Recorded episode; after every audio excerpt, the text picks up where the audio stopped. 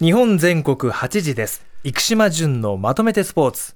お話しいただきますのはスポーツジャーナリストの生島淳さんです。淳さんおはようございます、はい、おはようございます。えっと今週はまあ駅伝の取材とかが多くて、はい。あとは23日はあーラグビーの早慶戦第100回ということでちょうした。ど100回目、はい。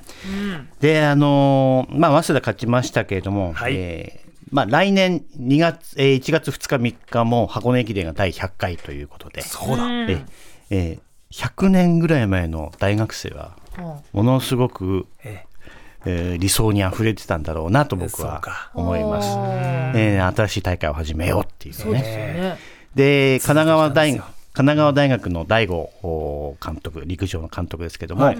100回続いたものは何か本質が宿るんだっていうふうなことをおっしゃってて、まあ何か揺るがない価値みたいなのがねできるのかなと思って、えー明治時代の大学生にちょっと思いを馳せたりしましたがね。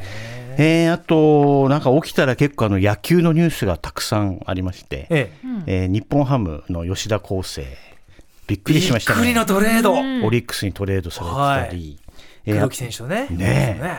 えーとね契約更改したばっかりなのに、ええとかしかもああれでしょ？ファン感謝デーをね迎えて直後ですそもんね。うそうそう、えーと。まあそれがびっくりしたのと、あと山崎幸也がどうやらその日本ハムに移籍が決まったらしいと、まだかまだ発表ないですけどもね、ええ。ー日本ハムだとか、あと楽天の安楽がちょっとパワハラみたいな報道もあったり、いろいろありますけれども、あちょっとあと野球で一つ僕謝んなきゃいけないの。は、先週、はい。アーロン・ジャッジのこと三冠王って言ってましたけど、打率2位でしたね、二冠王だったということで。ホームランと打点ですね、はい。えー訂正させていただきますが、さあ、ちょっと大谷の話題に入っていきますか。はい。では、まず今朝、淳さんが取り上げるのはこちらです。大谷選手、次はどのチームへ？各チームの注目は打者大谷？それとも投手大谷？はい、えーまあ、あの、アメリカサンクスギビングでほとんど新しいニュースっていうのは、なかなか今出てこない今止ですってますよね。止まってますね。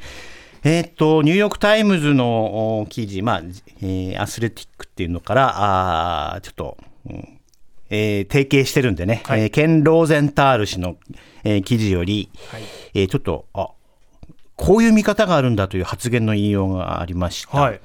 えーアメリカンリーグの球団の関係者の話として、大谷はピッチングよりもバッティングの方が好きなんだっていうようなことをはっきり書いてましたね。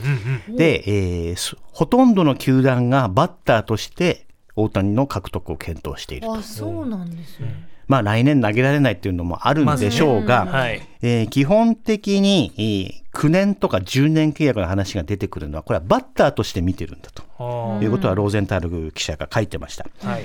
で、えーそもそもメジャーリーグでは30歳を過ぎての投手、えー30歳を過ぎてからのピッチャーの長期契約っていうのは非常にえー難しくてはいリスクも大きいと。で、打者としては、えーまあ8年から10年だとしても、ピッチャーとしてはもっと短い期間で考えるんだと。はい。まあ、4年かな。あーそれで7年契約とか結んだピッチャーが、はいその後手術したりだとか、あやっぱりバッターに比べてピッチャーのリスクは大きいねっていうことなので、ん大谷の長期契約の話が出るのはあくまでバッターの話ですよと。なるほどね。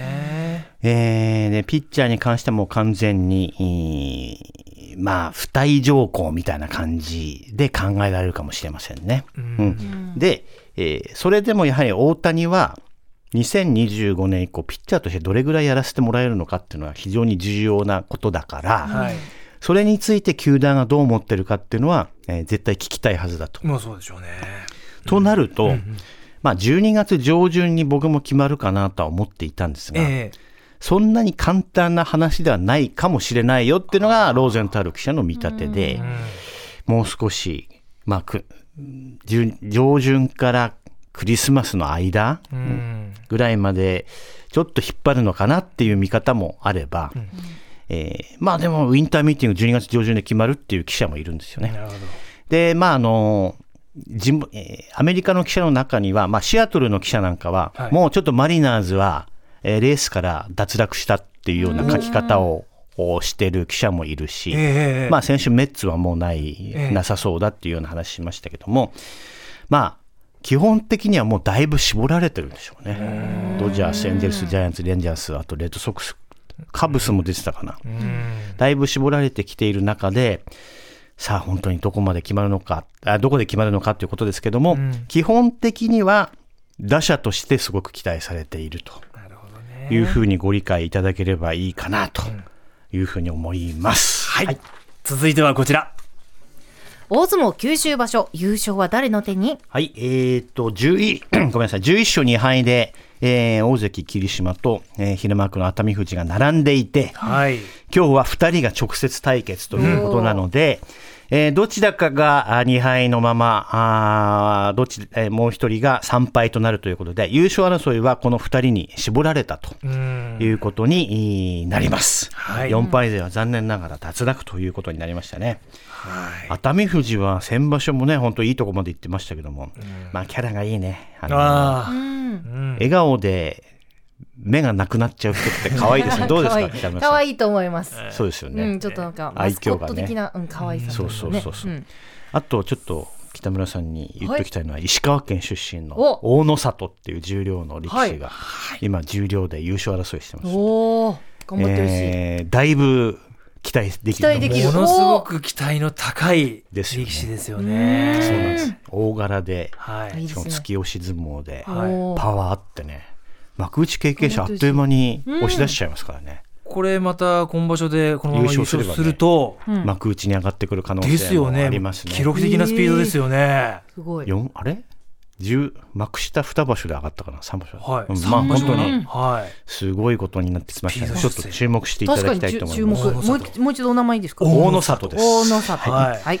であと昨日ねあのー幕下の相撲で取り直しの取り直しがあったんですよ。3番取ったっていうのがあってはい。手ばかり、はい。えーそれと深井の対戦で、うん。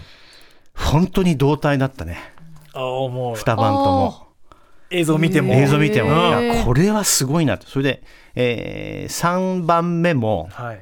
すごくいい取り組みで、うん。えーなんか2人ともなんか笑顔でなんか手をなんか差し伸べたりしててああーいいシーンだったなと思って、うん。本当にどちらも譲らずの。すごい良かった、うん、でやっぱり大相撲は映像判定ってすごく有効ですね。あやっぱもう俵に足がかかって、うん。小指がついてるかどうかみたいなのがすごくわかるので。スローがかかっていろんなアングルからまたね。いいですね。まあ本当にあの大相撲は映像判定によって、えー変わったなと思いますけど本当はね僕国技館にあった方がいいなと思うんですけどねあうんその方が場内いるとかえって分かんないんだよね。あ。ああ、そうですよね。みんなが見ても分かるように、そうそうそうその場でねいうね。確かに。いうふうなあの改善の余地はあったりするのかなといつも思います。はい。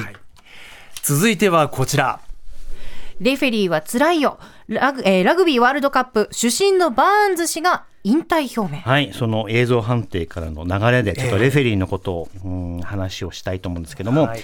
えーラグ決勝戦の主審を担当したウェイン・バーンサー、イングランド人なんですけども、4年前ね、僕はシンポジウムみたいな席で一緒になって、ああ、そうですか。えー彼は法廷弁護士なんですね、デュアルキャリアなんですね。おー。で、あの、俺は悪徳弁護士だとかって、なんかあの、トークショーで言ってて、すごい面白い人。ああ、でもなんか、へウィットに富んだ。そうなんです。んまさに。うんで、ところが、まあ、決勝でレッドカード出ちゃったわけです。はいはい。で、その後、うん。家族を含めて脅迫を受けていると。ーいやーもうこういうね。で、奥様のメールアドレス調べられて、そこに脅迫メールが来たり、うんお前のうちに火をつけるぞとか、なんかそういうふうなことが言われていて、でもあの、彼がレッドカードを出したわけじゃないんですよ。あのそうですよね。バンカーシステムって言って、あの、映像をは見て、はいそれでレッド相当かイエローでいいかっていうのを決める人が別室にいるのではあはあはあ、その人が決めたことを主審はつあの宣告してるだけなんですね。えで伝えてるだけか。ーそうなんですでも全ては主審が追うわけですもんね。そうなんですこいつが出したって見えるっていうそうそうそうそう。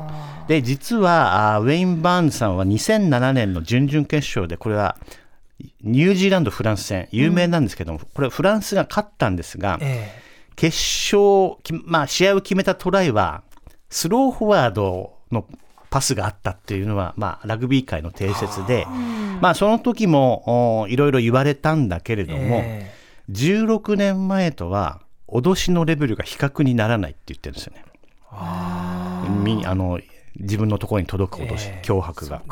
でまあこれはおそらく記者としては、S SNS のダークサイドでありで最近は監督とかコーチが SNS であのジャッジはひどいとかうん。いうことに言及することもあってはい。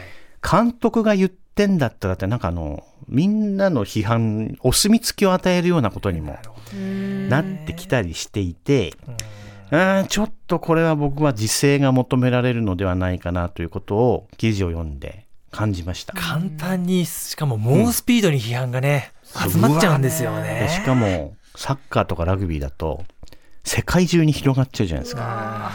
だからこれは本当大変で、えーでもバーンズさんは、まあ、5回ワールドカップ参加、レフェリーとして参加して、ええー2019年、えー4年前は年間最優秀レフェリーにも選出されていて、僕は人間的にもものすごく尊敬できる人なので、えうんあの今後はレフェ,、えーレフェリーを守る立場で活動していくと。ーあご本人が。ご本人。あーそう。ねまあ、弁護士だしね。ねなるほどね。そうか。えーそういったことも明言しているんで、まあいろいろな行き過ぎっていうのが最近見えますのでね、えーちょっと考える機会にしたいなというふうに思ったニュースでございました。ね原点はレフェリーあってのスポーツですからね。そうですよ大事にしたい。はい。以上、日本全国8時です。生島淳のまとめてスポーツでした。淳さんありがとうございました。来週もよろしくお願いします。まとめて土曜日